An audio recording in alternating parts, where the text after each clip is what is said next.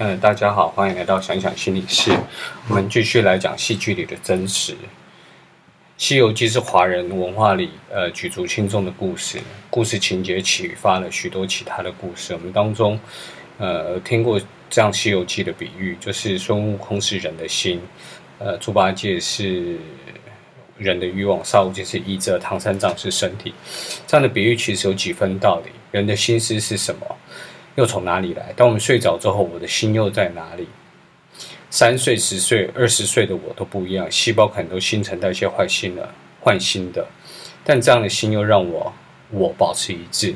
从古至今，许多人都尝试理解心，但我们无法完全明白。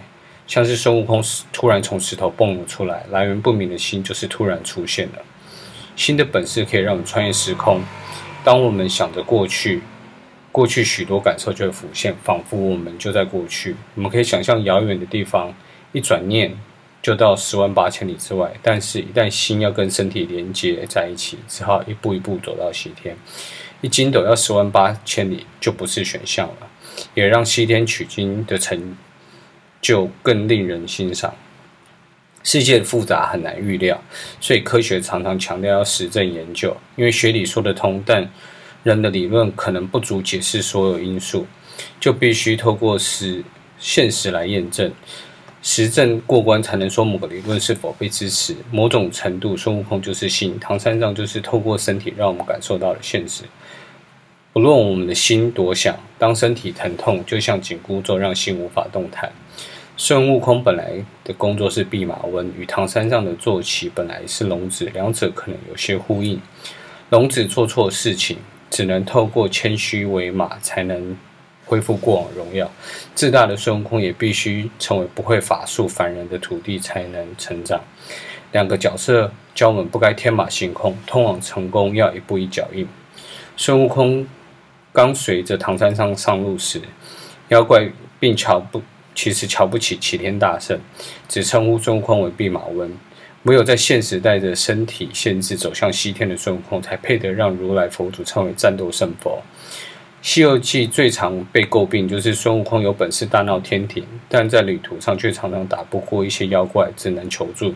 像是太上老君拿孙悟空没办法，但他的两位童子化身为金角银角，反而让孙悟空束手无策。一部分是想象永远比实际简单。孙悟空代表了心，想事情往往很单纯；但是唐三藏是身体或是现实，想要与做到是两回事。像是冬奥银牌，呃，李志凯在幼年幼时说想要进奥运，实际上遇到各种艰难，所以进了奥运拿到奖牌。实际的努力与成就就激励了许多人。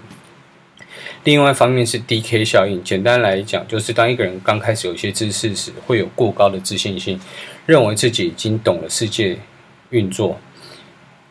过高的自信可能会会忽略很多反证。在《西游记》中，孙悟空掌控了定海神针之后，透过缩小与放大金箍棒，就误以为自己已经齐天，再透过身体力行的验证，才发现自己的不足。甚至发现连金角与银角的简单概念都搞不定，还需要谦虚地回到太上老君面前求助。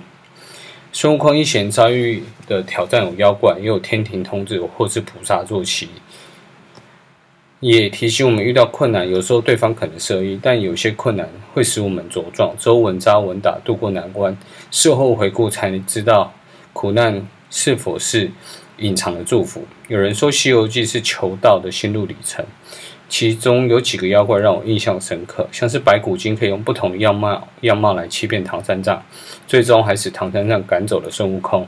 有时我们心里知道该怎么做，就下定决心去做，但操之过急，有时会反而适得其反。例如，我们想要戒烟，意志力也很想做到，但试了好几次，诱惑会以不同样貌呈示呈现。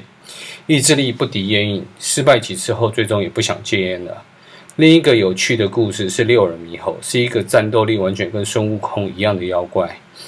故事中两人完全相同，所以可能也都有火眼金睛、七十二变。六耳猕猴竟然跟孙悟空一样厉害。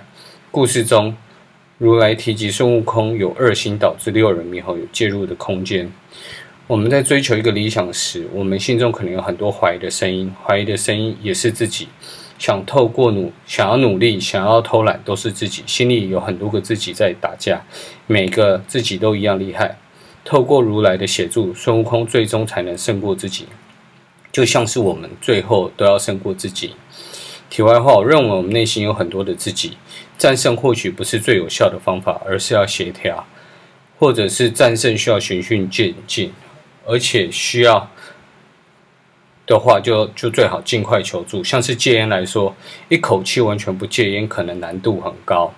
比较适当的方法是先计算好一天要抽多少烟，再按照计划评估可以逐渐的减少哪些烟。若需要的话，可以寻求亲友或是医疗协助，也是很聪明的做法。另一个特别的妖怪是牛魔王，他是孙悟空的结拜兄弟，然而他的妻子铁扇公主或是。红孩儿都让孙悟空一行人吃足骨头。我们，若想改变过去的朋友与习性，可能会阻碍我们。再以戒烟为例，假如今天选择戒烟，过去的朋友可能会调侃，甚至诱惑我抽烟。这也是提醒我们，若想改变，最理想的是鼓励朋友一起有好的改变。但有时候，或许我们要跟某些朋友划清界限。最后一个妖怪其实是友善的妖怪。是通天河的乌龟，因为唐三藏忘记承诺而生气，不愿再帮他们师徒一行人，就把他们丢入丢入通天河。这苦难是因为唐三藏忽略细节而不守承诺导致的。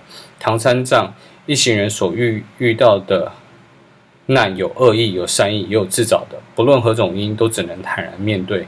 佛家说菩萨为因，众生为果，也有这个意思。这些经典故事，有些情节想起来可能不合逻辑，又可能合情合理，在矛盾与协调之间有有某种平衡。虽然不完全理解，却又认为重要到应该承传承下去。下次会简单跟大家讨论伊恩麦克里斯特的《Master and Emissary》来讲这矛盾。谢谢。